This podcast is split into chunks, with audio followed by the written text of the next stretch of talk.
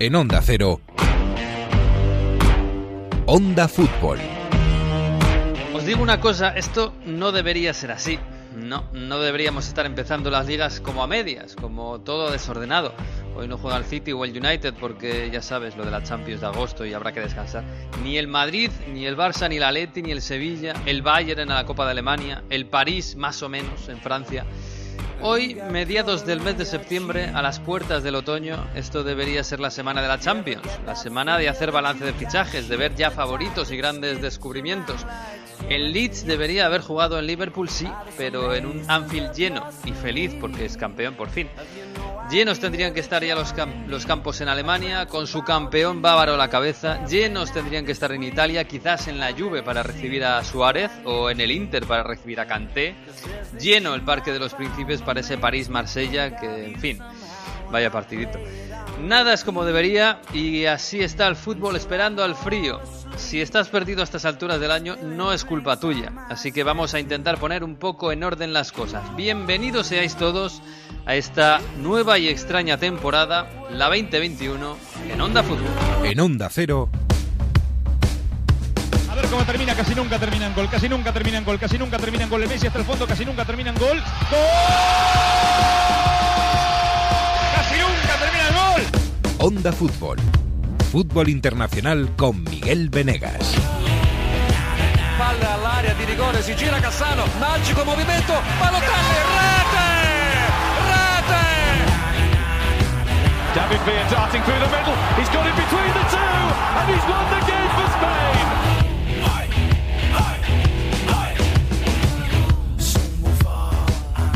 Temporada 2020-2021 que inauguramos de esta extraña manera, pero bueno, con la, con la compañía de siempre. Hola Jesús López, muy buenas. Hola, ¿qué tal? ¿Cómo estamos? Hola Mario Vago, muy buenas. ¿Qué tal? ¿Cómo estáis? Bien, ¿cómo estáis vosotros? ¿Qué tal el verano? ¿Habéis hecho algo? ¿Habéis hecho cosas? Pero Sí, ya un hemos verano así de de aquella manera. Tan rápido hemos cambiado de temporada, ¿estás seguro de eso? Sí, sí, sí. Hace nada estábamos con la final de Champions. Y, y- y nada, y aquí estamos. Aquí- Bueno, Mari todavía está un poco de vacaciones, ¿no? Porque la Italia han decidido que empiezan más tarde. Claro, oye, también acabamos más tarde, ¿eh? que el- Ah, la, la- Liga Italiana se fue hasta el 2 de octubre, hasta el 2 de agosto también, ¿eh? Y bueno, Bueno, y siguiendo la Champions, la final de Europa League ahí con el Inter estuvimos, claro. Que los ingleses se fueron a casa también un poquito pronto ¿eh? en las competiciones europeas, Jesús. Yo, ha sido el mes de agosto a principios de septiembre, algo así, ¿no? Sido como todo desplazado un poco más. Lo que pasa es que, claro, eh, otros años estabas eh, en la playa siguiendo la pretemporada, fichajes, bueno, la gira de Estados Unidos, no sé qué. Y aquí ya nada, se estaban jugando prácticamente partidos. De hecho, la liga francesa ya, ya había empezado a finales de agosto. Sí, claro, pero la Liga Francesa porque no, porque había parado de- del todo. Eh, pero sí, esto es muy raro, ¿eh? La esta semana ya empieza octubre, o sea, octubre, perdón, otoño. Y aquí estamos, y además hace calor. Es, todo rarísimo, todo rarísimo, pero bueno. Eh, en fin, oye, ¿cómo está, Mario, cómo está el tema del virus por allí? Porque además, ¿cómo está el fútbol? Quiero decir, eh, yo este fin de semana en Radio Estadio iba contando cómo algunos países iban eh, abriendo las puertas al, público en los estadios. Recordar que en Francia ya desde julio se puede hasta 5.000 personas en los estadios. Eh, en Holanda también. Y en Holanda además, si en- dicen que si en octubre la cosa está bien, pueden ampliarlo, llegan incluso hasta el 33% del aforo. Y en Alemania, que empieza la liga este, este próximo fin de semana, ya empiezan a dar permisos y, por ejemplo, el Verde Premio ya va a poder meter a 8.500. Eh, esto me parece a mí que justo nosotros no lo vamos a catar, ni, ni Mario, ni Jesús, ni aquí en España. Mm, No Tiene pinta pinta. que vas a alargar, sí, sí. Por ejemplo, en Italia sí que hicieron un amago, Mm. un Parma-Empoli, un amistoso, donde entraron 3.000 personas en el Nido Tardini. Se diferenciaron las familias, lo organizaron todo muy bien. Y ha sido un poco el, eh, lo que han, el ejemplo que han utilizado para meter presión para el gobierno italiano para que permitan entrar algo de público en los estadios. Sabéis que en Toscana, por ejemplo, ha abierto bastante y eso ha permitido que en el Gran Premio de Fórmula 1 de Toscana entrase gente, la de las motos eh, también algunos espectadores de forma pues muy localizada y demás, pero eh, grandes clubes estaban pidiendo, claro, era cada región la que iba abriendo, ¿no? Un poco como los como en Alemania que también tenía esa que cada parte, cada lander estaba abriendo en un sitio diferente, pero viendo que estaban subiendo los contagios, no al nivel de España, porque es verdad que ahora Italia no se sabe muy bien si porque no están haciendo tantos test o porque de verdad está controlada la situación, tampoco muy controlada porque estamos en los 3.000 contagios diarios. El eh, gobierno de Giuseppe Conte, después de esto, dijo, no, mira, eh, la cosa está en ascenso, todo espectáculo uh, de gran nivel que se vaya a celebrar no tendrá, pero, eh, no tendrá permitido entrar nadie de público, ni 2.000 ni 3.000, nada hasta inicios de octubre. Ahí se evaluará de nuevo con el comité técnico científico famoso que rige todo en Italia y a partir de ahí pues eh, se intentará meter algo de público. La Juve es la que está más eh, apretando en este sentido. Quería meter, ya había para Juve Sampdoria, que es el primer partido de Serie A de la Juve en, en, casa, ya estaba intentando organizar cosas y había hecho un plan para la región de Piamonte, se lo cancelaron todo, pero sí que hay un movimiento entre todos los clubes de Italia, incluso prensa deportiva, para intentar dejar meter algo de gente en estadios. Hay gente que es optimista que dice que aunque la cosa siga más o menos así, a mediados de octubre podrán intentar hacer un protocolo súper mega eh, seguro para intentar meter a gente. Pero lo que está claro es que hasta el 1 de octubre, nada. Mm, en Inglaterra, Jesús, yo tampoco he visto ni, ni, siquiera algún amago como el partido este del Parma eh, amistoso. Eh, me parece que ahí la cosa no. también está como muy asumida, ¿no? Que aquí que este año nada.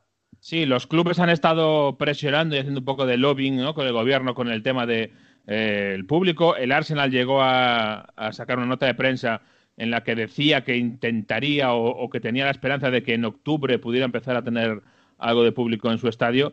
Pero lo cierto es que no parece que, yo, que eso vaya a ser tan eh, rápido. De hecho, a partir de este lunes entra eh, en Inglaterra una nueva norma de nuevo restrictiva. Están prohibidas las eh, eh, reuniones de más de seis personas. O sea, que imagínate, si no más se puede reunir aquí. siete personas en una casa, eh, lo de abrir los estadios. Yo lo veo muy complicado a medio plazo, por lo menos. Mm, yo, fíjate que ayer viendo el, Mars el París-Marsella, al principio no, pero ya en la segunda parte veía alguna aglomeración. Claro, la gente se empieza a poner nerviosa, empieza a haber polémicas, empieza a haber tanganas en el campo.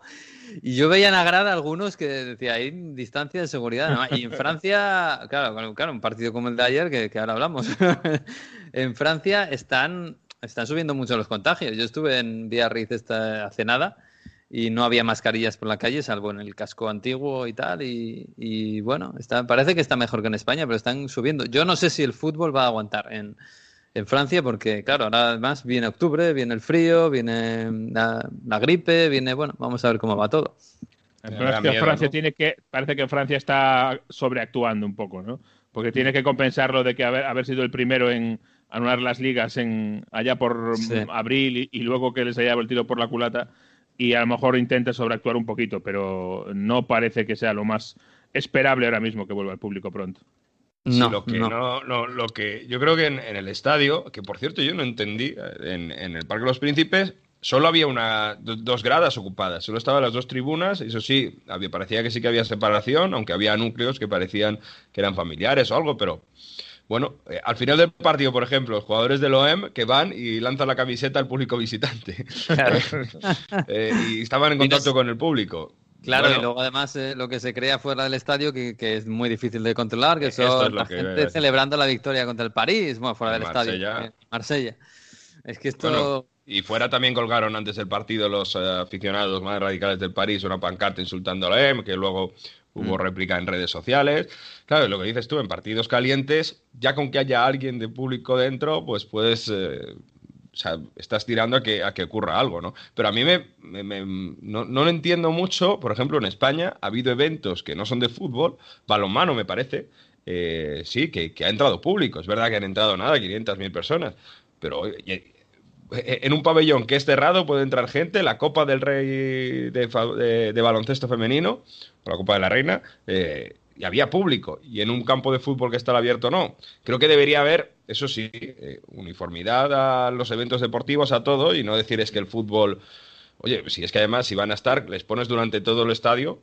Vamos a acabar Vamos a acabar recordando lo de los toros, lo de los, los conciertos y tal. Así que vamos a resignarnos con lo que hay porque va a ser un año de, de bueno, de, de vivir esta extraña situación en el fútbol también, en la vida. Pero bueno, vamos a ver. Por cierto, ayer lo del el París-Marsella, ¿lo visteis? Sí, sí, sí, sí. Sí, sí.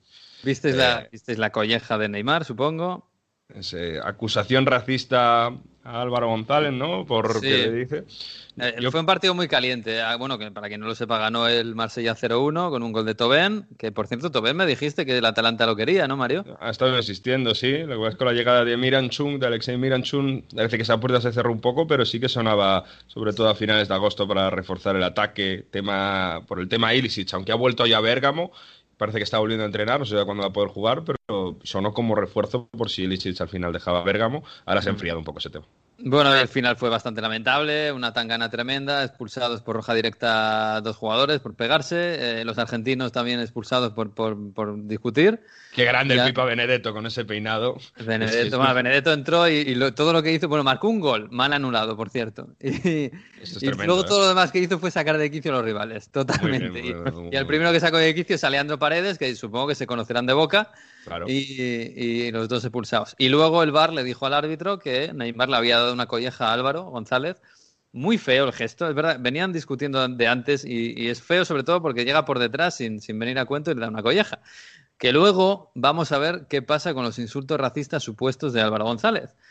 Que digo yo que hoy en día en las cámaras de televisión, en los estadios, lo captan todo. Así que nos Si, vamos sale- a- si ha, si ha habido algo, seguro que lo sacan. si ha habido algo, lo van a sacar. Y también os digo una cosa, si ha habido algo, eh, Álvaro González eh, ha cometido un error muy grande, más aún estando donde está, en la ciudad de Marsella y en el Olympique de Marsella. ¿eh? Bueno, él ha, dicho, él ha dicho que en redes sociales que, que sí, además con sus compañeros, que no tiene ningún historial ni nada. De todos modos, a mí me, me llamó la atención una cosa del partido y es la falta de puntería del París, ¿eh? sobre todo al final, cuando metió a Tuchel a todos, tuvo una ocasión Neymar que nada, aún no llega a un pelo. O sea, yo creo que el París parece mentira, ¿no? Pero llegaba bien de, en forma de la Champions. Es verdad que ha tenido muchos casos de COVID, pero le veo fuera de forma. Bueno, dos partidos seguidos de al ini- perdidos al inicio de la temporada no pasaba desde hace más de 20 años, ¿no? O sea, Estaba, yo creo que están todavía en Ibiza. eh, Claro. Y, y además, tampoco, es que tampoco les va a importar, porque seguramente van a acabar ganando la liga. Han empezado con 0 de 2, ¿eh? que perdieron el jueves contra el Lens y, y contra el Marsella el domingo. Pero bueno, yo qué sé. También ah, esto va a pasar mucho. ¿eh? Yo creo que hay muchos jugadores en Ibiza, ¿verdad, Jesús? Este fin de semana en Inglaterra sí. había alguno, ¿eh? Alguno había, algún defensa de rojo, yo creo que, que estaba en Ibiza. ¿no? Ah, Sí, sí, unos cuantos. Vamos a escuchar eso, pero antes eh, yo creo que hay que dar la bienvenida al nuevo himno de la Premier, ¿no? Hombre, sí, señor. Bueno, vamos a escucharlo, vamos a escucharlo.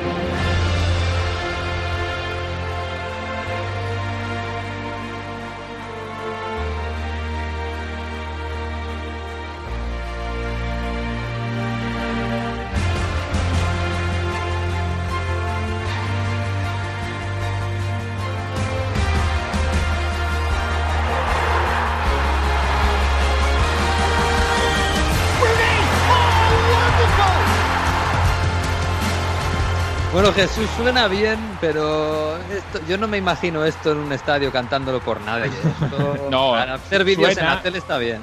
Sí suena en los estadios, sí suena cuando salen los jugadores, pero sí, cantar, cantar para cantar no, no es.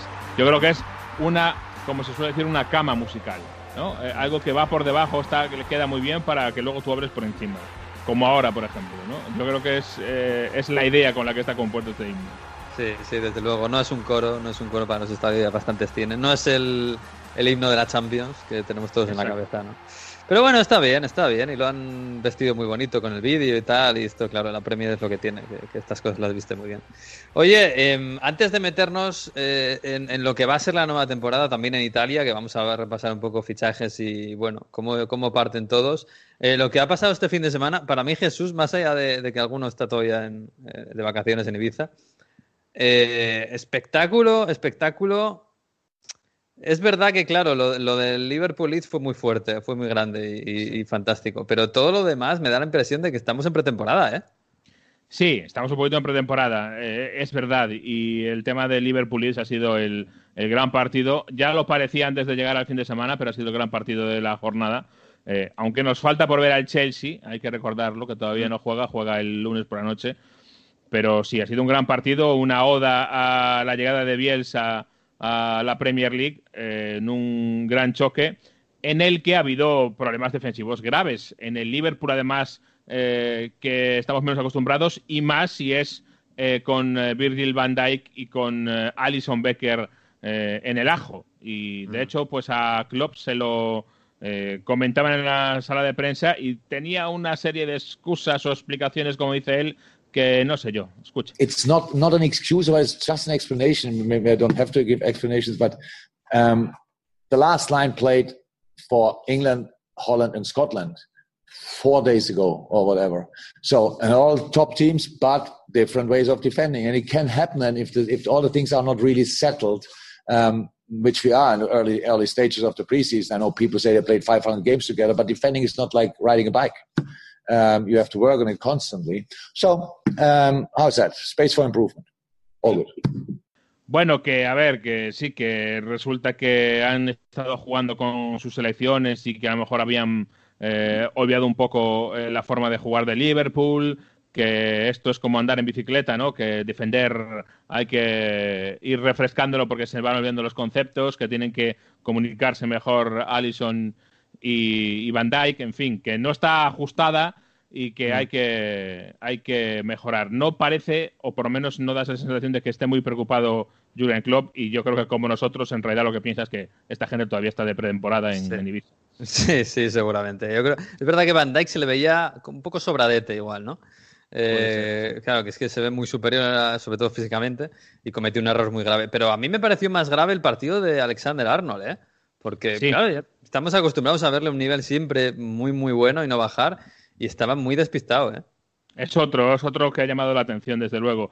A ver, el Liverpool va a tener que gestionar una cosa muy complicada que es eh, las enormes dos temporadas que ha hecho, sobre todo la última. Y eso es complicado de gestionar. Y el año pasado me acuerdo que por estas alturas de año decíamos, ojo con el City, que ya ha ganado la liga muchas veces, dos veces seguidas, que a lo mejor eh, no tiene tanta hambre como el Liverpool, que no la gana hace 30 años. Bueno, pues ese razonamiento yo creo que cambia de bando este año. Y vamos a ver cómo es capaz de Liverpool, y más en un equipo que no ha fichado. Es decir, el fichaje en teoría del Liverpool a lo mejor es Minamino, eh, que llegó en enero y a lo mejor ahora ya está un poquito más integrado en el equipo y sobre todo acostumbrado a la enorme exigencia física eh, de Jurgen Klopp. Está Chimicas, el, lateral zurdo. Por cierto, vaya, vaya faena le ha hecho el, el Norwich a, a Jamal Lewis, que era el primer objetivo del Liverpool y no se lo vendió por unos milloncitos más o menos. Mm. Pero yo creo que sí, que vamos a ver qué pasa con el Liverpool, que no va a empezar como el año pasado. Y luego está lo de Thiago, que Thiago, que se habla de Liverpool, se habla del United. Em, sí, pero dábamos casi hasta por hecho, ¿no? La prensa inglesa decía que lo tenían, digamos, apalabrado, ¿no? Que lo tenían ya hecho. Hace ya un mes. Por el Liverpool, sí, pero se ve que no era tan así. Eso está claro que no, no era verdad. Yo sigo pensando que el Liverpool no ha hecho ninguna, ninguna incorporación eh, y es probable que, alguna más haga, aparte de Chimicas. Pero, por ejemplo, tampoco me creo lo que se dice de que esté deseando el Liverpool vender a Vainaldum al Barcelona. Pues sería una baja importante para Liverpool. Y como digo, es un equipo que eh, valora más la estabilidad que otra cosa. Eh, y que además es un equipo que cuando ficha un jugador le suele costar a todos eh, integrarse en el equipo. Con alguna excepción, Van Dijk, etcétera, suele ser así. Entonces, em, vamos a verlo. Yo no me creo mucho que, vayan a, vender a Vainaldum para traer a otro, aunque sea de una calidad enorme como Thiago, porque Thiago va a necesitar tiempo para acostumbrarse no ya a la Premier, sino al Liverpool y a Klopp. Sí, sí, además eh, lo decíamos también en, agosto, eh, que es que Thiago, eh, suena raro eh, meter a Thiago en este tipo de fútbol que hace Klopp, pero bueno, si Klopp lo tiene claro, Klopp es, muy quirúrgico en esto de los fichajes, ¿eh? y, lo tiene, y si va por uno es que lo tiene clarísimo. Del partido, vamos a ver, porque vamos a hablar del mercado de fichajes después. aparte del 4-3 de Liverpool al, Leeds, sensaciones buenísimas. Salah, para, empezar, ha vuelto Salah. El partido de Salah es espectacular, más allá del hat-trick, porque bueno, claro, dirás, bueno, marcó dos goles de penalti. Pero el partido de Salah es brillantísimo. Eh, y luego del Leeds, yo, yo me quedé con Harrison, que de repente me parecía que estaba viendo Garrincha. Y, bueno, con Calvin Phillips, que, Calvin Phillips que, que, sí que se esperaba, ¿no? Que esta semana además debutó con la selección inglesa antes incluso de haber debutado en Premier, ¿no? Pero tiene muy buena pinta este Leeds, ¿eh? Tiene buena pinta. A mí, sobre todo, lo que más me gustó de Leeds, em, al final es algo colectivo. Es que iba empatando a doses eh, con el Liverpool en Anfield, nada más y nada menos, y va a presionarse, a presionar arriba. Eso hay muy poquitos equipos de la Premier League que lo hagan, eh, que tengas un resultado favorable contra el Liverpool Anfield y te vayas a por más. Eso a, mí me pareció lo más llamativo de este equipo, que es verdad que hay días que le va a traicionar esa ambición, pero yo mm. creo que a largo plazo le va a venir muy bien al equipo y sobre todo a la Premier League. Yo creo que hemos ganado eh, mucho en la Premier con esta edición de Leeds, en una Premier League, luego lo comentamos, porque, pero para mí, eh, en la que todo el mundo se ha reforzado muy bien, da la sensación al principio, luego ya veremos. Sí, fíjate el, propio Leeds, ¿eh? que lo hablábamos con Gaby Ruiz en, en el transistor del viernes, que han fichado a, Rodrigo porque, bueno, tenían dinero para hacer un fichaje de, de, un jugador de, talla mundial, ¿no? Y eso que Rodrigo el pobre, fíjate, el Leeds en realidad, si lo piensas un poco fríamente, más allá del partido, que seguramente el Liverpool mereció, eh, pierde por un penalti tonto en el primer minuto casi de juego y por otro penalti tonto casi en el último de juego, ¿eh? porque, porque esa es la historia. La verdad es que el Leeds muy, muy, muy bien. Y el Leeds, ojo, ¿eh? porque yo creo que es un equipo que, por ese estilo de juego que tiene, ¿no? que desestabilizará mucho. quiero decir, eh, es muy diferente de muchos rivales en Inglaterra. Yo mm. creo que, sin tener un equipo grande, puede hacer al menos salvarse con tranquilidad. Ha dado esa impresión en la primera jornada. Y otra cosa que quiero decir, totalmente. es que yo creo que la, cosa de Bielsa, de verdad que tiene un tirón en el resto de Europa que le va a permitir crecer también económicamente al Leeds todavía más. Y por mm. ejemplo, en Italia se sigue un montón lo que hace Bielsa y no es italiano Bielsa, ¿eh? y el Leeds no tiene nada que ver con Italia. imaginad en Sudamérica, o sea que yo creo que el Leeds con este proyecto y con la idea de Bielsa va a tirar para arriba en cuanto a promoción, en cuanto a estilo de juego y que va a volverse un equipo muy querido en Premier. ¿eh? Mm, es un equipo muy bien pensado. ¿eh? vamos a ver qué tal le sale la cosa luego en el campo, pero es un equipo que está que está muy trabajado, ¿eh? desde el dueño italiano hasta Víctor Horta, por supuesto, y bueno, en fin. Bueno, vamos a ver, vamos a ver qué tal. Eh, habrá que ir viéndole poco a poco, porque es verdad que los equipos de Bielsa a veces tienen bajones importantes. ¿Eh? Em, bueno, por lo demás, eh, el Arsenal, mira, otro, otro que subía, el, Fulham perdió 0-3 contra el Arsenal de, Arteta. Eh, buenas sensaciones, sigue, Arteta sigue sin hacer mucho ruido, pero el equipo va poco a poco de menos a más, constantemente, eh, desde que llegó. Y tiene ya dos títulos, no nos olvidemos. ¿eh? en ratio de partidos jugados títulos, Arteta está ahí arriba, la verdad. 40, partidos creo que lleva solo, ¿no? Claro. Es decir, eh, es sorprendentemente bien para mí. Está el Arsenal de Arteta. Eh, es verdad que debutó en un partido en teoría más o menos sencillo como es eh, el Fulham, cerquita de casa además. Pero bueno, de momento creo que las cosas van bien, que tiene un sentido claro, una dirección clara el Arsenal. Yo creo que van a llegar curvas, porque además la pelea por el top 4 este año va a ser absolutamente eh, encarnizada y es muy, muy complicado, pero eh, en el sentido de vamos a crear un proyecto a medio plazo eh, para crecer, yo creo que va en el buen camino el Arsenal. Sí, y además Aubameyang sigue on fire, y, además ha, recuperado incluso a la cassette este fin de semana, que parecía que estaba medio fuera. decías tú, el top 4, es que el top 4 parece clarísimo, clarísimo. City, Liverpool, United, Chelsea, luego vendrá el, el balón y decidirá, ¿no? Pero, por ejemplo, el Tottenham, que jugó contra el, Everton y perdió, el, partido seguramente más interesante eh, por, equipos y por jugadores este fin de semana. ¿Cómo está eso? Porque eh, más allá de, bueno de, la serie de Amazon y, de la imagen de Mourinho y todo esto, me, da la sensación de que el equipo no, no acaba de carburar, ¿eh? el Tottenham. Yo ayer me estaba acordando de Pochettino, ¿eh? Sí, vamos a ver, eh, la serie si quieres la comentamos luego, pero es verdad que a mí me ha dejado una sensación un poco mm, rara el, este Tottenham. Eh, ha fichado creo que bien, no mucho, pero eh, la adición de, adición de Pierre Hoiber en el centro del campo para mí es muy interesante. Es un hombre que levantó al Southampton la, la temporada pasada cuando lo tenía bastante mal. está también el lateral derecho, pues un lateral derecho de recorrido, de experiencia, ¿no? Eh, que tiene el colmillo ya retorcido de jugar partidos de Premier League. y por ahí eh, son dos ediciones interesantes. Ahora bien, eh, primero, a mí lo que ha hecho Mourinho me escama un poco y lo explico. siempre nos acordamos de las maldiciones de Mourinho cuando empezaba las temporadas malas, que empezaba a disparar a todas partes. Cuando empezó su última temporada, que no acabó en el United, me acuerdo los reportes del Moody Mourinho, que de repente en la pretemporada estaba de, mal humor, en las ruedas de prensa se quejaba de todo, etcétera. Bueno, pues ayer Mourinho dijo primero que su equipo había hecho una presión vaga, lazy pressure, es decir, eh, claramente la elección de palabras va hacia los jugadores, mm. hacia que no habían corrido.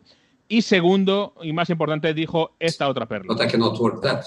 I, I cannot coach referees. Uh, I can, as you, one of you told in one of the first questions,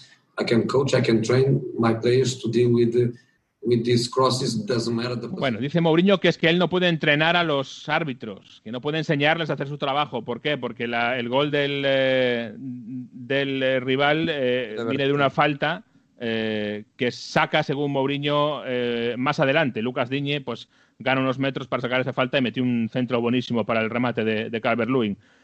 Em, ¿Ha, habido polémica con esa falta? Porque yo lo estaba viendo tranquilamente en la radio. no mucho, la verdad.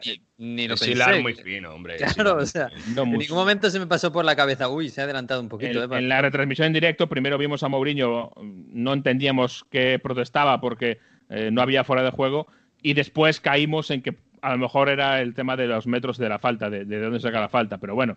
Eh, es ya muy, claro, muy cogerlo con pinzas, pero claro, pero mi conclusión es que ya estamos hablando de, vagos y de árbitros. es decir, no sé cómo lo ve Mourinho. va a ser Levi que no me trae fichajes. Claro, no sé cómo lo ve Mourinho para que empecemos ya con ese eh, viejo discurso de Mourinho que en teoría había cambiado y había renacido el año pasado. Eh, no sé, a mí me ha dado mala espina no ya por esto, sino por cómo ve Mourinho la situación para que empiece ya la jornada una con estas cosas. Eh, porque lo que no es es, inocente Mourinho y, no da puntadas sin hilo. Entonces, a mí eso es lo que me ha llamado la atención y me ha levantado una, una lucecita roja. Uf, pues hemos empezado eh, en, la, encuesta que hemos puesto ¿no? en redes sociales de equipo decepción, eh, ya, ya estaba siendo las respuestas, ya habían puesto mucha gente Tottenham. Te inclinas por ahí, ¿no? Yo creo, ¿no? Sí, bueno, eh, hay uno que es muy claro, decepción de la Premier, pero todo el mundo ya lo sabe, es el West Ham. O sea, tiene todas las papeletas, eso va aparte. Pero, y, luego, si queréis, podemos comentar el famoso documental que estamos empezando a ver de del Tottenham de la temporada pasada. Nos falta por ver los últimos tres capítulos que se estrenan este lunes, mm. pero aún así eh, es eh, all, eh, danos, un par de titulares y a ver si la vemos esta semana y lo comentamos la que viene ya toda la serie completa. Porque ahora ya está completa. Primero es, el, es el, show de Mourinho, eso está claro.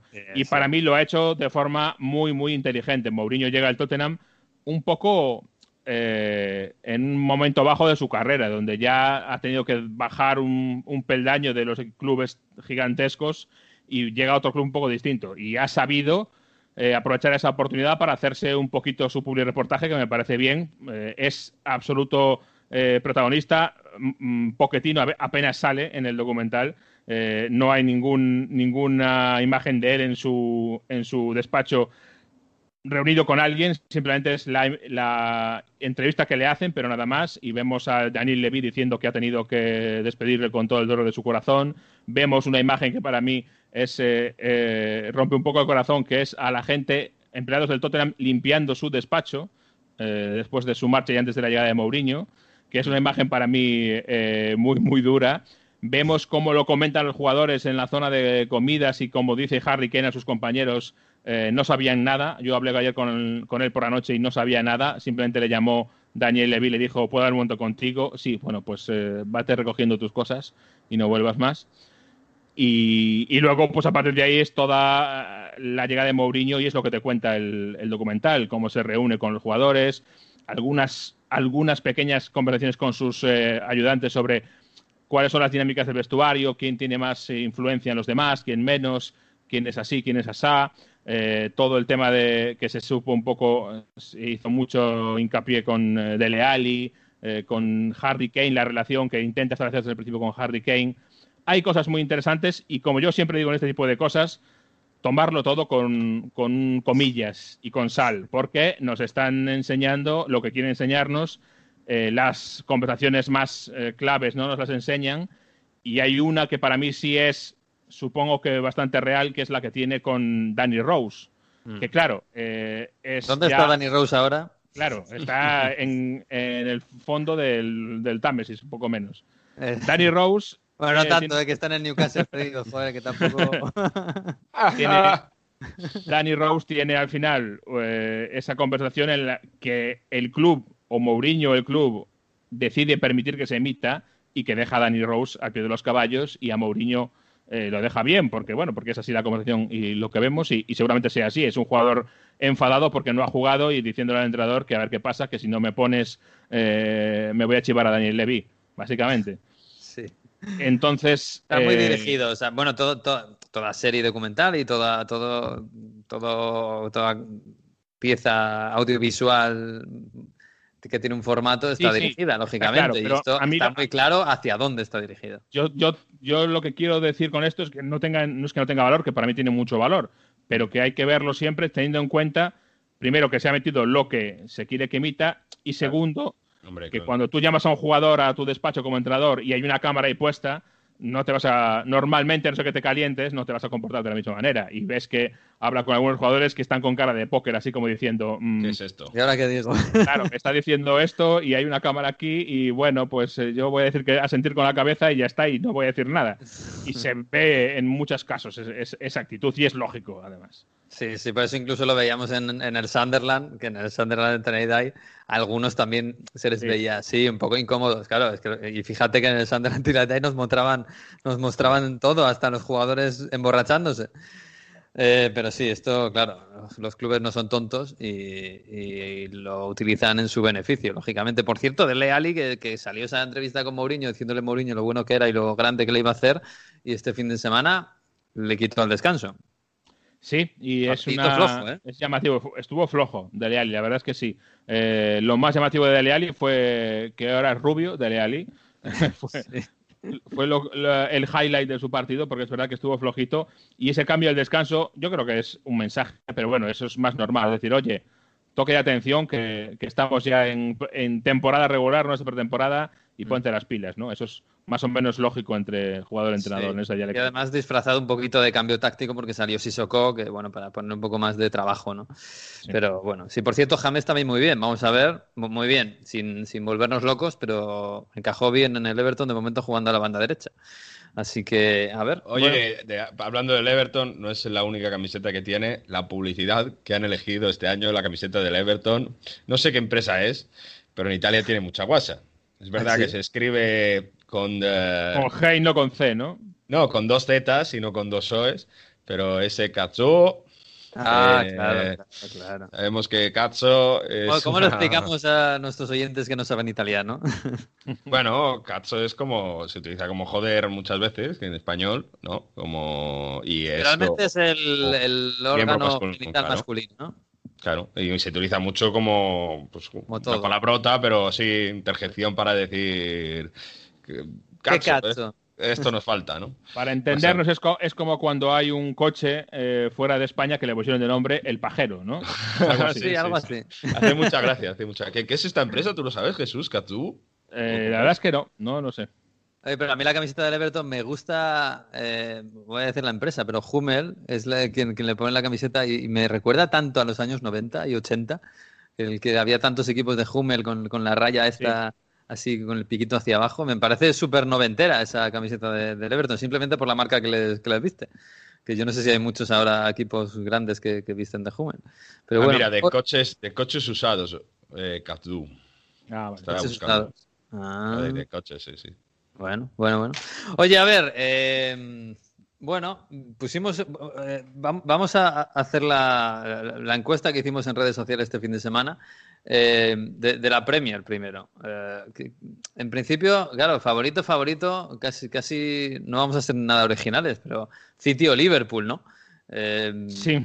yo me Y- inclino un poquito por el City porque a, a mí me parece que los equipos de Guardiola lo que les caracteriza normalmente es que en Liga son no infalibles, pero, pero que son un rodillo. Es verdad que el Liverpool ha sido el rodillo este pasado año absoluto, ¿no? Pero yo me inclino un poquito más por el City. Hay además, yo te diría que una opinión muy mayoritaria que este año vuelve el City a ganar la liga. Eh, es, es, la verdad. Y yo creo que viene un poco por lo que te decía antes, por el hambre que cambia de bando y porque Liverpool eh, no se ha reforzado. Y sin embargo, el, eh, el, City ha hecho bastante hincapié en su defensa, que es claramente el tendón de Aquiles. Tenemos que, que, señalar uno del año pasado. Con lo cual, por ahí es verdad que hay esa, esa opción de que el City sea el campeón. En cuanto al mejor jugador, eh, es evidente que está Kevin De Bruyne, aunque yo sigo sin descartar, por ejemplo, a Salah. Oh, y después tenemos... del partido de este fin de semana de Salah, cuidado, ¿eh? Sí, yo creo que Salah el año pasado hizo, hizo mejor trabajo de lo que se le ha reconocido. Eh, es verdad que a lo mejor menos brillante, pero estuvo siempre ahí eh, para el equipo en los últimos minutos cuando los partidos estaban, eh, estaban apretados y siempre aparecía Salah y siempre se echaba el equipo a la espalda. Y me pareció importante. Eh, ahora sí, yo tengo la sensación de que todos han fichado muy bien, de que todos eh, tienen mejor equipo que el año pasado y eso no va a pasar. Va a haber alguno que rápidamente va a ser decepción. Por ejemplo, mejor fichaje, probablemente hay que irse al Chelsea, ¿no? Con Timo Werner, que por cierto lo tenía medio hecho con el Liverpool antes del coronavirus y eso cambió mucho, muchos planteamientos económicos para todo el mundo. Equipo revelación, Hombre, eh, hemos hablado del Everton. Me parece que puede ser el Everton, me parece que puede ser el Leeds. Claro, pero el eh, Everton, Jesús, eh, si fuera revelación, tendría que meterse en Europa como mínimo. Porque claro, sí, sí. es un equipo que, claro, es un equipo que de normal tiene que estar en mitad de tabla para arriba. Un escalón por debajo de los seis grandes, digamos. O sea, que para que sea revelación tiene que estar por encima de, eso. Tiene que estar en el, top, en el top 6, digamos. Claro. top 7 tiene que estar peleando por ahí. Porque, claro, el, el, Everton el problema que tiene es que era un equipo acostumbrado a estar en Europa, igual no en la Champions, pero sí en la Europa League, y lleva ya varios años que está perdido en ese mar del puesto 12, el puesto 10, el puesto 9, el 13, ¿sabes? Mm. Y por ahí eh, yo creo que tiene que salir de ahí. Equipo de excepción, pues sí, se ha hablado del Tottenham, pero yo creo que el West Ham tiene bastante más ventaja en ese, en ese sentido. Yo este fin de semana el West Ham me, dio muy malas sensaciones y yo sigo insistiendo que claro, el West Ham tiene un equipo para estar tranquilo, ¿eh? para la plantilla que tiene. claro, que, miras al banquillo, tiene, sacas a Yarmolenko de suplente y no sé, me parece que tiene un equipo como para estar tranquilo y el año pasado lo pasó ya mal, o sea que tiene mala pinta. ¿eh? Hay que recordar que este verano el capitán Nobel salió en redes sociales para criticar abiertamente al club por la venta de un futbolista, de un futbolista joven. Eh, es decir, eh, de Diangana, que se fue al, West Brom. Así que las aguas bajan revueltas y no es la mejor de, las, eh, de los ambientes. Y mm. suerte para la directiva del West Ham, para los propietarios, que no hay público.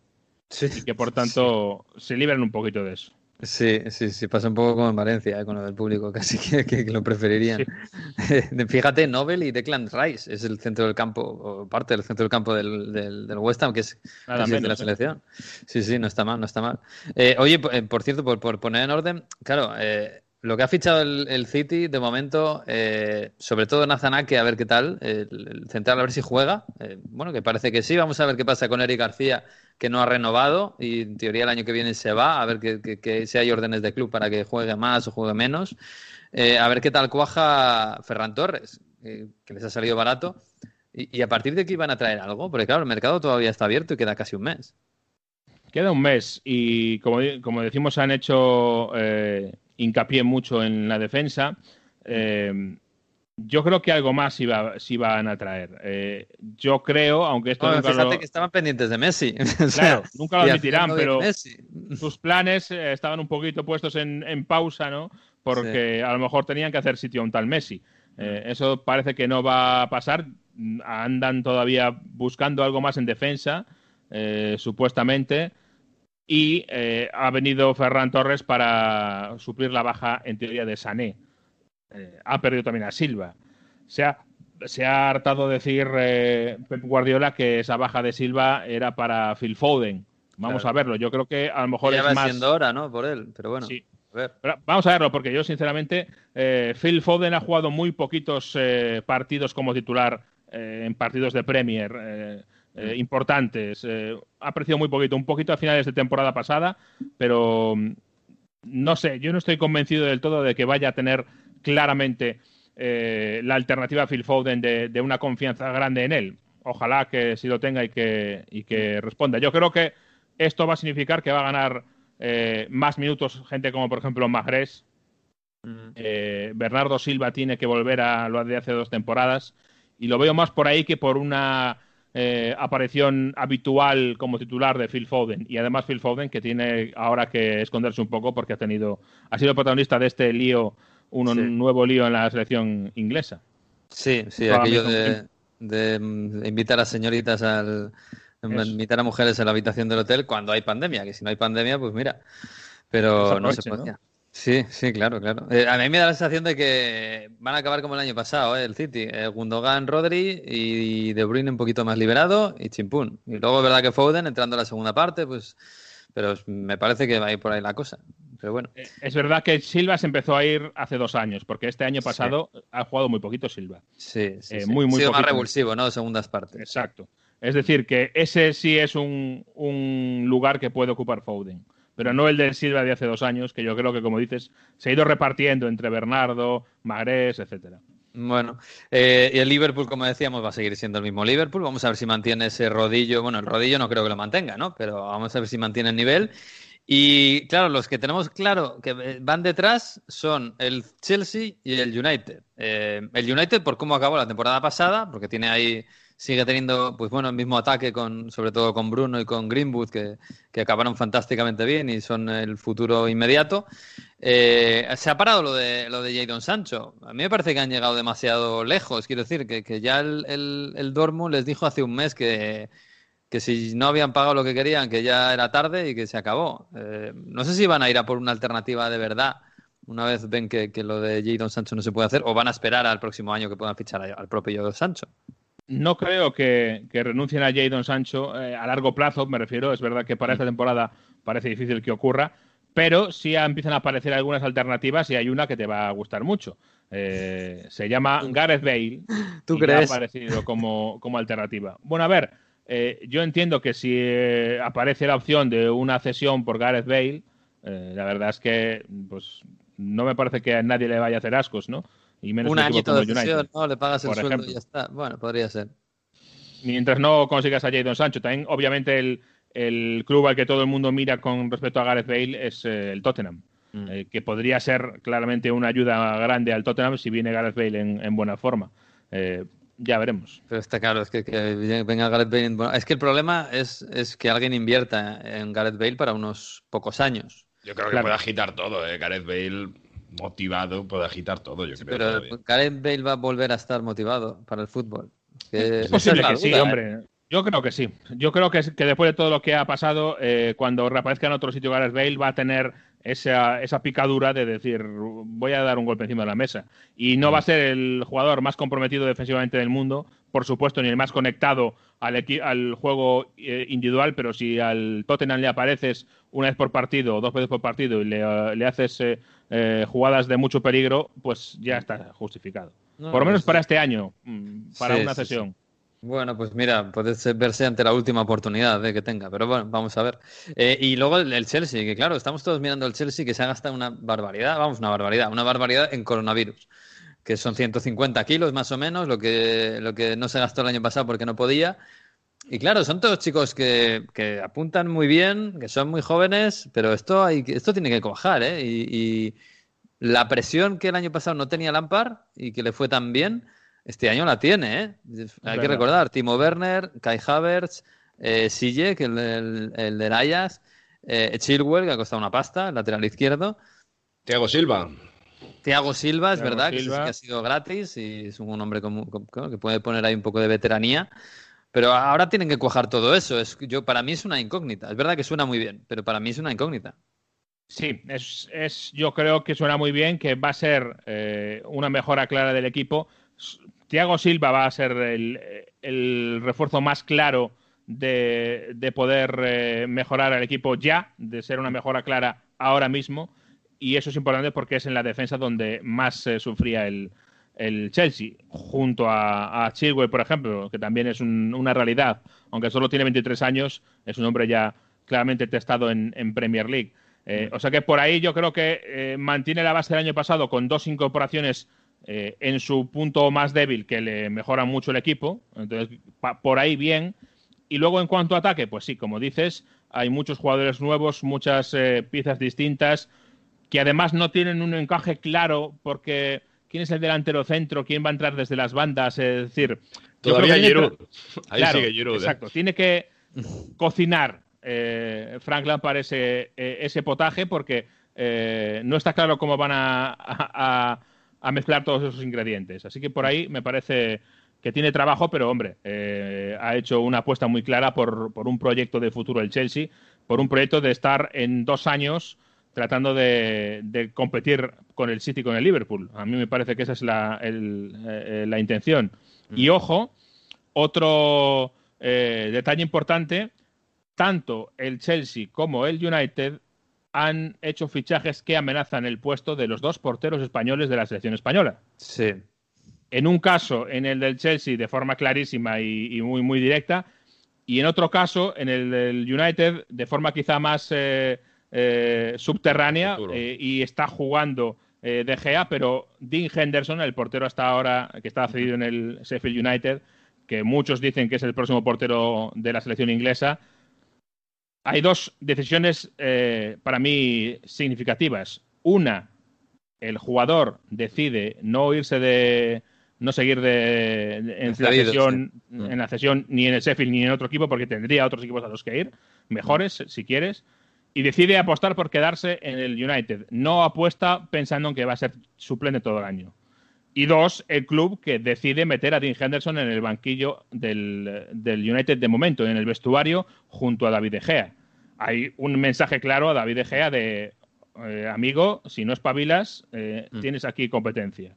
Eh, vamos a ver cómo lleva la presión. De momento, en los primeros partidos que hemos visto a David De Gea, parece que le está sentando bien la presión, incluso con la selección española. Ojalá, porque en otras ocasiones en el, Mundial de Rusia la presión no la acabo de llevar demasiado bien. Vamos a ver si de esta forma consigue volver a su mejor eh, versión David De Gea, que sería una noticia fantástica para todos. Sí, Pero ojito con. Kepa y, ojito con David De Gea.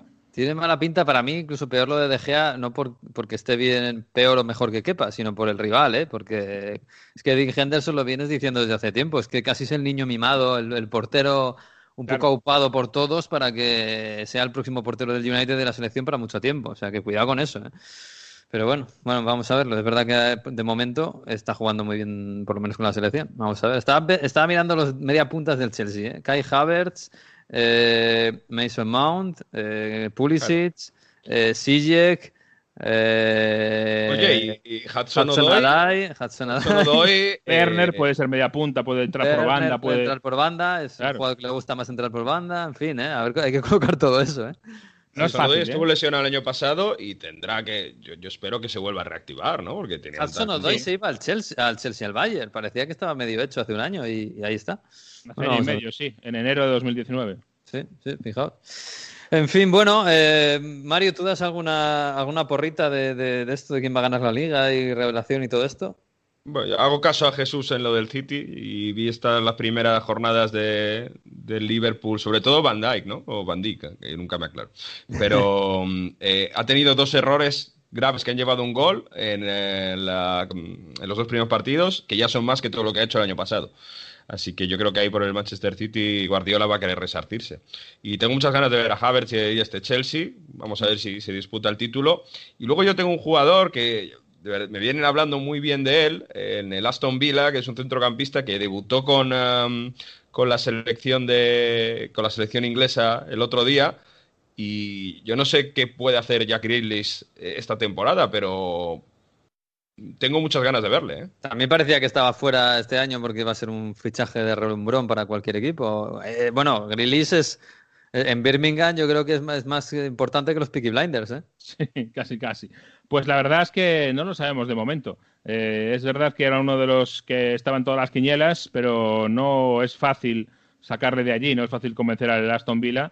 Y yo como entiendo que el, el corazoncito de Aston Villa dice una cosa, pero Eh, viendo la plantilla que tiene, para mí el club saldría a lo mejor más eh, reforzado si vende bien a Grillis y sabe hacer una plantilla un con un poquito más de nivel general, porque a veces el Aston Villa parece que es Grillis y poco más. Eh, y está, depende demasiado de, su estrella. Vamos a ver cómo va este año, este año, pero es otro equipo, otra plantilla que dices tú, el año pasado se salvaron casi casi de milagro gracias al Watford, se salvaron, y este año no parece tampoco que hayan mejorado tanto. Mm. Pues sí, bueno, lo vamos a ver. Tenemos una temporada, esperemos que tengamos una temporada completa y, normal y de todo seguido en la Premier para ver cómo cuaja todo esto, para ver si el City vuelve a ser campeón, el Liverpool se mantiene en, su apisonadora o el Chelsea se convierte en una nueva superpotencia con todos los fichajes. Así que lo veremos, lo veremos. Bueno, ponemos algo de italiano, Mario. L'estate está finendo.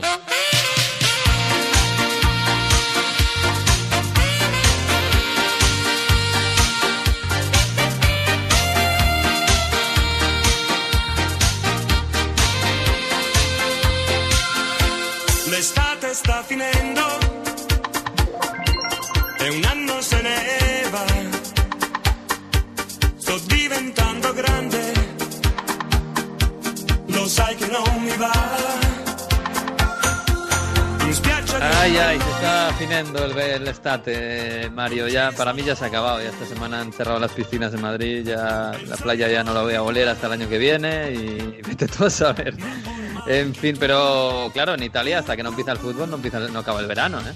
Es verdad. Eh, me atrevería a decir hasta que no empieza el fantacalcho, que con esto que el mercado se va a ir a octubre, todavía no hemos hecho las subastas de los equipos, pero qué mítica esta canción, la hemos puesto también otros años cuando está acabando el, verano, es la canción, recordamos, de la que nace el cántico eh, que se hizo famoso en, en Nápoles, ¿no? Que, que está por todas partes ya. Sí, que, que ya lo adaptó el Liverpool y, y en España también ha llegado. ¿no?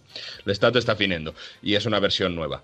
Bueno, el Estado está finendo, eh, los equipos están acabando su pretemporada y vamos a ver qué, qué, novedades nos, nos llegan. ¿no? Yo creo que lo que más hay, más ansia hay, ¿no? Más ganas hay de entender qué va a pasar es con la Juventus de Andrea Pirlo. Es entrenador sin experiencia ninguna que se va a poner al frente de un equipo campeón nueve veces seguidas, un equipo que tiene a Cristiano Ronaldo, un equipo en el que si no pasa nada raro, llevamos diciendo los últimos días en Onda Cero que va a llegar Luis Suárez, a ver cómo se va a y Luis Suárez, ¿eh? Ojo, cuidado con eso, ¿eh?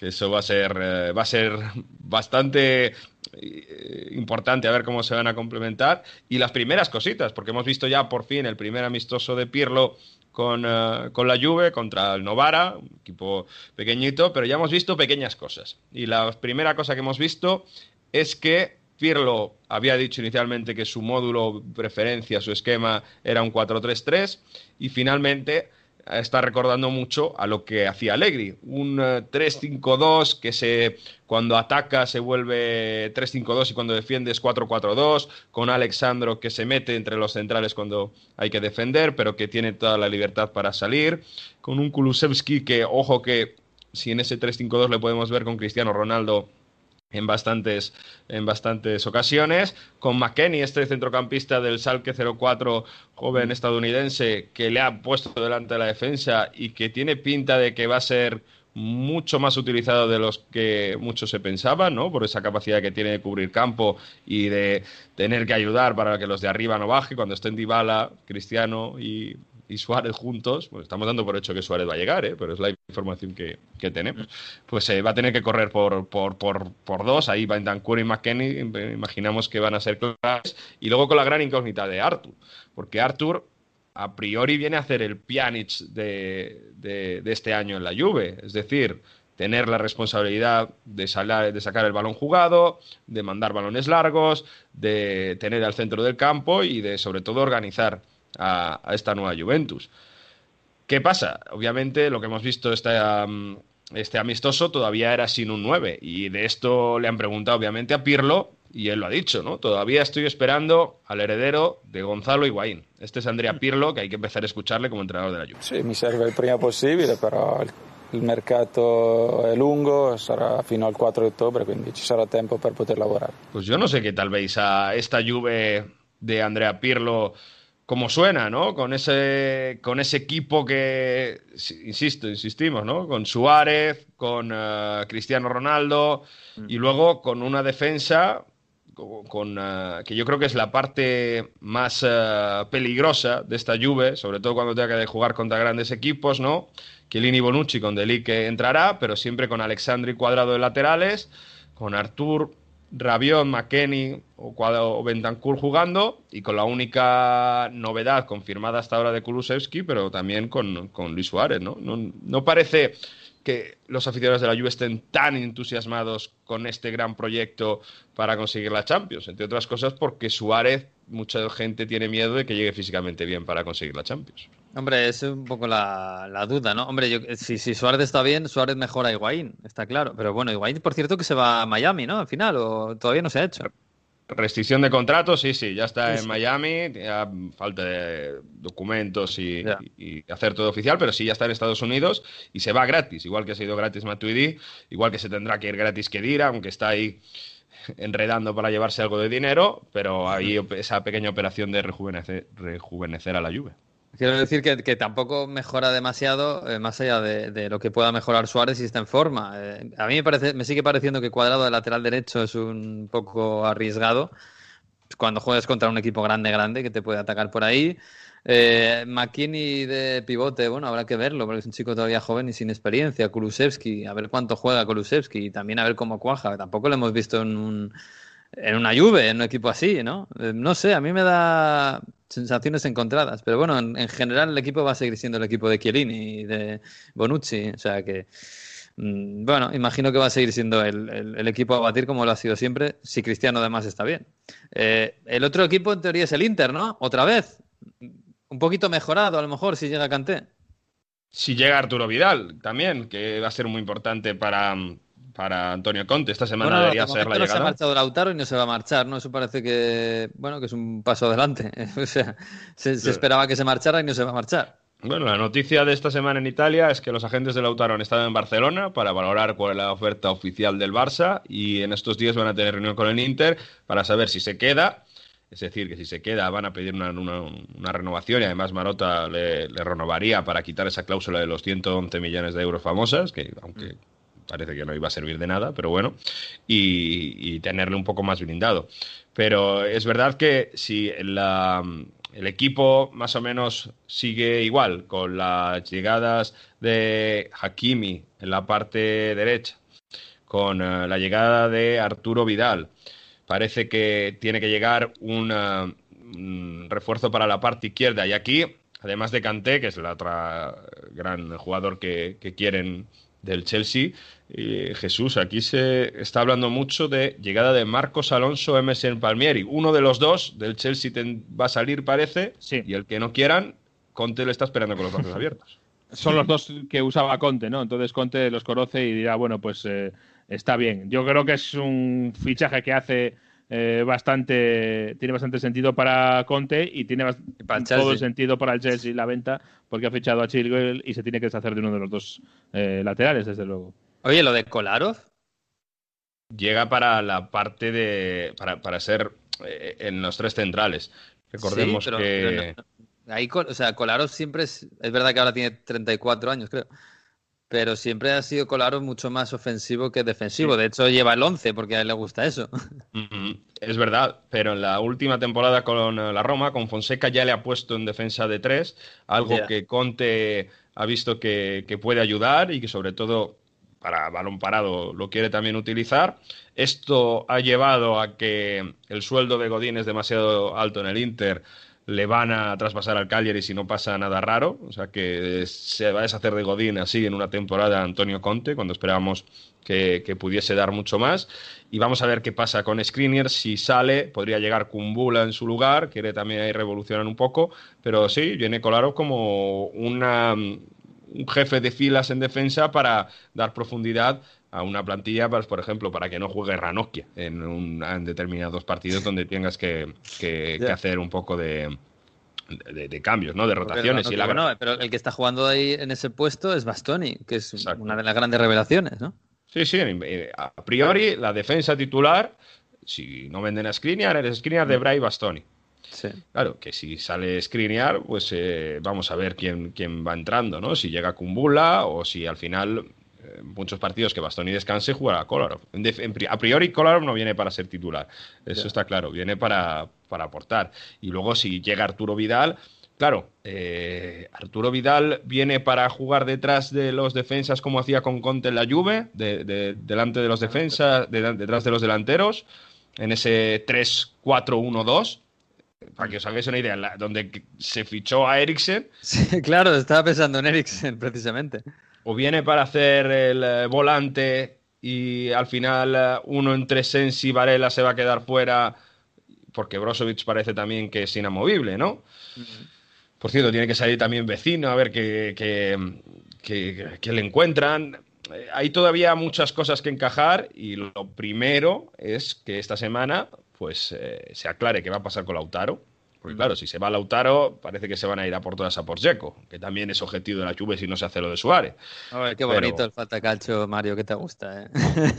pero debería ser la semana de Arturo Vidal y luego recordad que el Inter va a tener una semana más de vacaciones como Atalanta y como lo Spezia eh, por haber acabado más tarde la temporada. El Inter llegó a la final de Europa League, la Atalanta a cuartos de final de Champions y la Spezia pues ascendió ya metidos en, mitad de agosto. Por cierto, eh, Víctor me ha comentado que para inaugurar la temporada ha querido hablar un poquito más de, de, los bomberos de la Spezia que tocamos a final de la temporada pasada.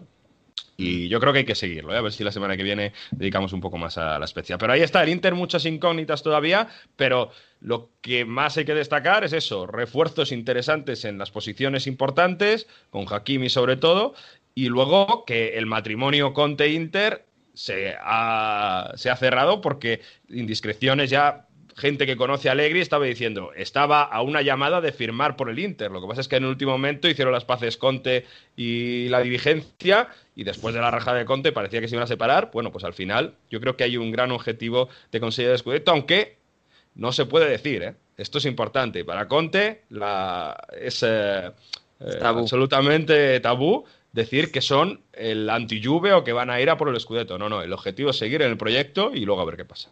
Bueno, bueno, pues te digo una cosa. Viendo la plantilla del Inter, me pasa un poco como con la del Chelsea, pero en, en mucho más veteranos, por supuesto. Pero hay mucho ahí, ¿eh? hay mucho. Fíjate, Alexis, Lautaro, Lukaku, eh, no vamos a entrar ya en Espósito, que se supone que es la perla, eh, Sensi, Eriksen, eh, bueno, Candreva, Asamoa, Varela, Brozovic, Arturo Vidal, eh, pues eso, me, parece que hay mucho ahí por donde encajar y muchos jugadores y pocos puestos. Vamos a ver qué va a pasar. No, quiere dos plantillas, quiere prácticamente dos plantillas. Una de Champions, porque se había quejado durante todo eso, toda la temporada. Y de hecho, otro defensa que podría llegar para hacer la defensa de tres podría ser Mateo Darmian, que ya lo ha hecho en, ya lo hizo en el Torino. Y bueno, pues, que en el, está en Parma después de su aventura en el Manchester United. Bueno, bueno, pues no sé. A, ver, luego Conte acabará jugando con 5 atrás y todos los delanteros que fiche no va a ser parada, pero bueno. El 3-5-2 es inamovible, sí, sí, sí. Madre mía. Sí, pero hay diferentes formas de hacer ese 3-5-2. ¿eh? No es lo mismo con Víctor Moses que con D'Ambrosio. No es lo mismo con Varela que con Eriksen. Mira que Varela acaba muy bien. Pero bueno. Bueno, favorito Juve, ¿no? Ahí no vamos a, no vamos a cambiarlo. Hay ganas de ver proyectos nuevos. ¿eh? Hemos hablado solo de Juve de Inter. Hay ganas de ver el proyecto Milan, que sí que ha fichado bastante bien, sobre todo con Sandro Tonali, que lo veíamos para el Inter, y esa perla del Brescia, que se ha declarado milanista desde pequeño, al final se metió el Milan, ha llegado a hacer esos, eh, bueno, esos cambios con cesión, obligación de compra, bonus y todo esto, y se va a meter ahí en el centro del campo con Benacer, que sí para equilibrar, eh, y luego la llegada de Brahim Díaz, ¿no? También, que yo creo que puede ser bastante interesante.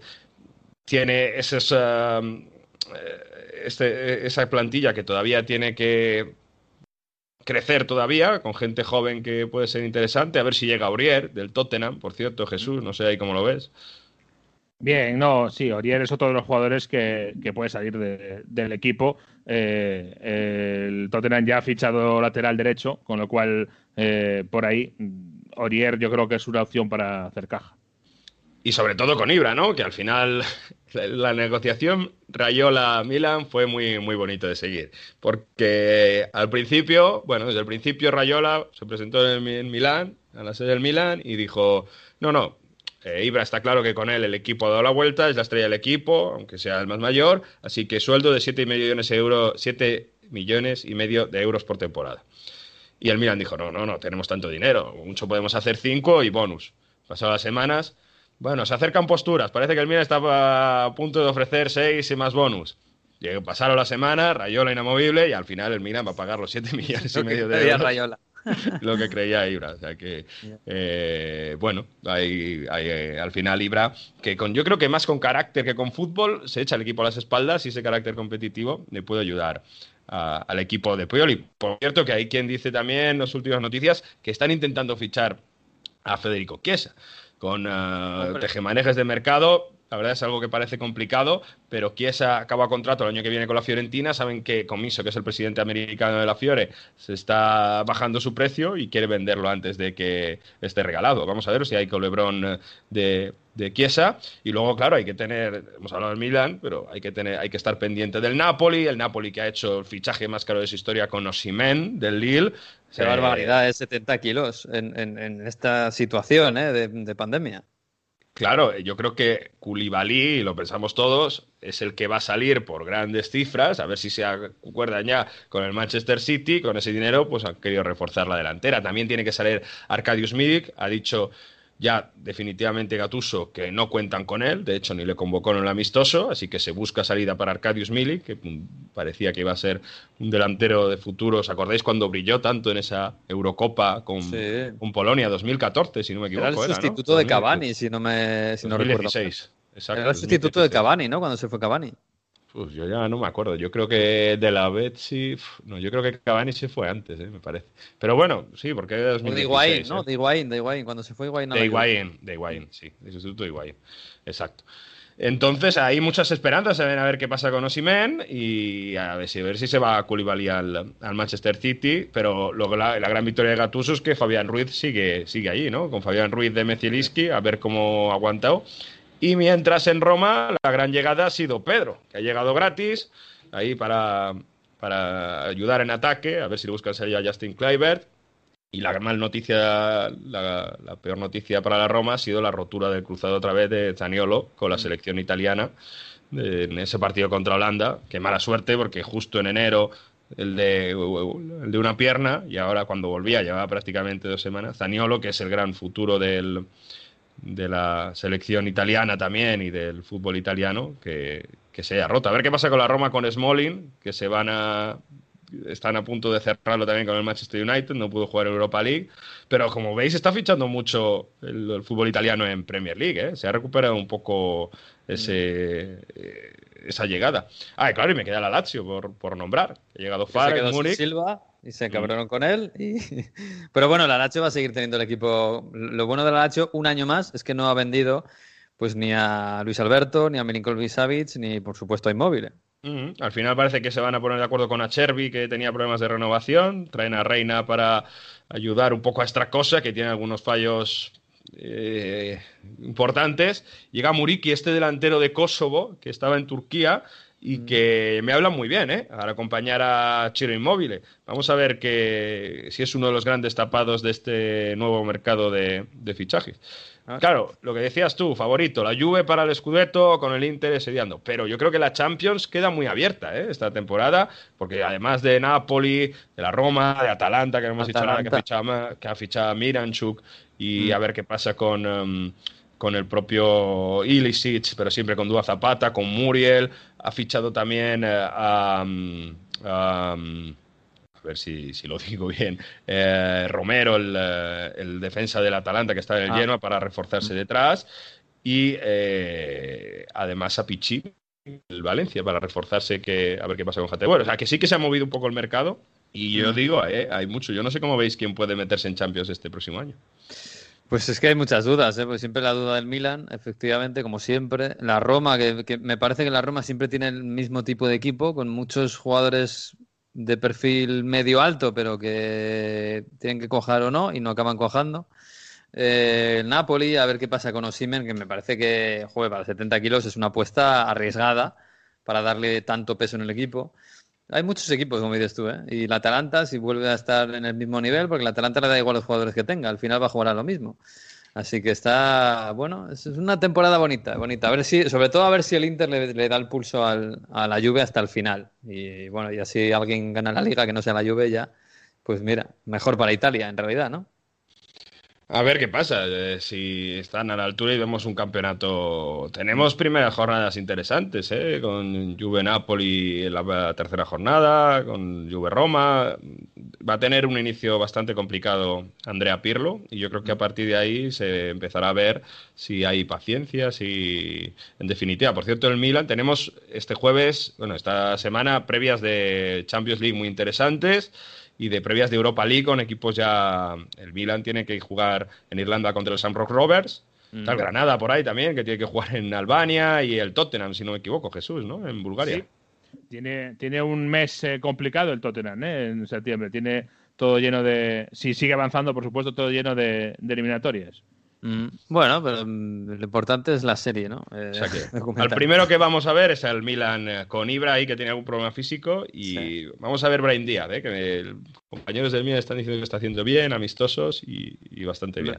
El chico tiene calidad, desde luego. Así que lo veremos. Bueno, y para, sí, para cerrar Italia, desde que me eches, eh, quiero destacar un, yo creo que no ha llegado tanto a España, que lo han llamado el George Floyd italiano y que vais a ver, yo creo que durante la semana, sobre todo en la Roma, bastantes mensajes y para que sabéis lo que ha pasado, ¿no? Un chaval de 21 años, Willy Monteiro, original de Cabo Verde, que estaba trabajando en un pueblo cerca de, Roma, de la capital de Italia, y fue agredido por ultras eh, de ultras, gente de ultraderecha que le dio una paliza a uno de ellos, esos chavales y le acabó asesinando. Así que es una historia que os animo que sigáis porque eh, está teniendo mucha incidencia en Italia. De hecho, al funeral se ha presentado Giuseppe Conte, todas las instituciones eh, lo han denunciado muchísimo y eso que parece tan lejos que está sucediendo en Estados Unidos, pues ya ha habido un caso en Italia y es un chaval de 21 años, fijaos, que con golpes, con paliza le ha dejado sin vida. Y ya hemos visto, sobre todo, a la Roma, como digo, porque él era aficionado de la Roma y además eh, jugaba al fútbol en un equipo pues muy humilde y, él soñaba con una vez eh, intentar conseguir alguna prueba con la Roma, pues ha hecho ya alguna, algún eh, evento con unas eh, camisetas firmadas con la hermana y, bueno, que el mundo del fútbol seguro que veréis alguna, alguna dedicatoria y algún recuerdo en esta primera jornada de Serie A, porque el Black Lives Matter también está llegando a Italia y falta que hace, porque después de esta agresión que ha acabado en asesinato, pues se tiene que denunciar. Así que en memoria de Willy seguro que, insisto, en Roma se, se recordará mucho y la historia necesita conocerse. Sí, desde luego. Bueno, lo veremos el próximo fin de semana, que es cuando empieza la liga en Italia. En Inglaterra siguen con el, Black Lives Matter. Todos los partidos antes de que empiece el encuentro eh, se sigue haciendo ese reconocimiento. Y mientras haga falta, yo creo que van a seguir haciendo. Y hace mucha falta. Bueno, chicos, pues con poco que tenemos hemos hecho una hora y cuarto, una hora y veinte tranquilamente de podcast. ¿eh? A ver la semana que viene cómo lo hacemos cuando ya tengamos a, Italia en juego y, cosas aparte de qué hablar. Porque ya sabemos que este podcast no solo es de fútbol estrictamente hablando. Así que os dejo, me voy a quedar con el profesor, ¿eh? que va a hablar de, como decía Mario. Que un abrazo a los dos. Un abrazo. Hasta luego. Adiós, Pues sí, llega Víctor Gómez, el profesor, en este recién estrenado curso de Historia Futbolística 2020-2021. No sé, la verdad es que los profesores son héroes estos días, así que yo le dejo que den cuenta lo que quiera. Este año, otro equipo del norte de Italia jugará en la Serie A tras años de ausencia. Será el Spezia Calcio, equipo de la Liguria. En su haber tiene un escudeto, pero no es un escudeto cualquiera. Es un título conquistado por los bomberos de esta ciudad. ¿Cómo fue esta maravillosa historia? Comienza en el invierno de 1944. Italia estaba envuelta en la Segunda Guerra Mundial. Un momento difícil para jugar un campeonato de fútbol, pero en la Spezia, un equipo formado por su 42 regimiento de vigili del fuoco, es decir, de los bomberos, se preparaba para hacerse un hueco en la historia. Se inscribieron al Campeonato de Fútbol de la República Italiana, que constaba de 75 participantes, 60 equipos del norte y 15 del, del centro de Italia. El resto de la península estaba bajo dominio alemán primero y posteriormente bajo el poder de los aliados tras el desembarco de Sicilia. Con el país claramente dividido y en guerra, no se puede hablar de un campeonato italiano unificado. Por esto, este campeonato durante muchos años no está considerado como un título oficial. Aún así, en la Spezia es un motivo de orgullo. Las condiciones del viaje para estos jugadores fueron terribles, algunas veces incluso teniendo que atravesar la línea enemiga, pasando por los escondites de los partisanos o sufriendo controles muy duros por parte de los alemanes. Futbolistas eh, viajaban hacinados eh, y en esos momentos era donde repasaban las lecciones tácticas de Barbieri. Barbieri fue el introductor de un defensor detrás de los centrales, el líbero, que utilizaba para cerrar espacios y proteger a su portero. En tal estado, aquel equipo medio amateur sorprendió a todos eh, ganando los turnos preliminares territoriales, ganando equipos como el Carpi, el Modena o el Parma, pasando a una, semifinal ganándola ante el Boloña y presentándose en una final a tres contra un equipo poderoso como el Venecia y otro que sería aún más poderoso y pasaría a la historia como el Fiat Torino. Este último era el extra favorito para ganar el título, venía de ser campeón en la última liga antes de la guerra y contaba con Valentino Mazzola. Los bomberos realizaron el partido perfecto y se llevaron el encuentro por 2 a 1. Mazzola no se lo podía creer. A ese punto, el trofeo se decidiría en el partido final, Torino-Venecia. Solo el Venecia podía ganar el título los vigentes campeones hicieron pagar dura la derrota contra la Spezia y el equipo de Victorio Pozzo ganó 5-2 al equipo de La Laguna. Por consiguiente, entre el estupor general y el silbido de las bombas que caían sobre la capital de la Lombardía, los bomberos de la Spezia conquistaban su escudeto. La fiesta fue total en toda Liguria, un equipo que no contaba para nadie se había impuesto a todos, incluso a ese germen del Grande Torino, un éxito histórico que posteriormente fue revocado por la Federación Italiana por no ser reconocido como un campeonato en toda Italia. Años después, en 2002, los dirigentes eh, decidieron reconocer la validad de este triunfo, pero aún no lo llegan a tratar como un escudeto. Por eso no cuente como conquista oficial, pero desde luego para los habitantes de la Spezia es su gran leyenda. Pues hasta aquí hemos llegado en este primer episodio de Onda Fútbol de esta nueva temporada que esperemos que no sea tan complicada como todos creemos o como todos esperamos. La próxima semana volveremos ya con Italia en juego, con todo prácticamente ya en marcha, el balón rodando. Veremos si hay algún aficionado de más en las gradas y lo contaremos aquí. El próximo lunes a partir de la una en Onda 0.es y en todas las redes sociales y en todas las plataformas eh, será el episodio 2 de Onda Fútbol. Parece mentira, pero este ha sido el 1. Disfruten de la semana y del fútbol y de lo que queda de verano y adiós.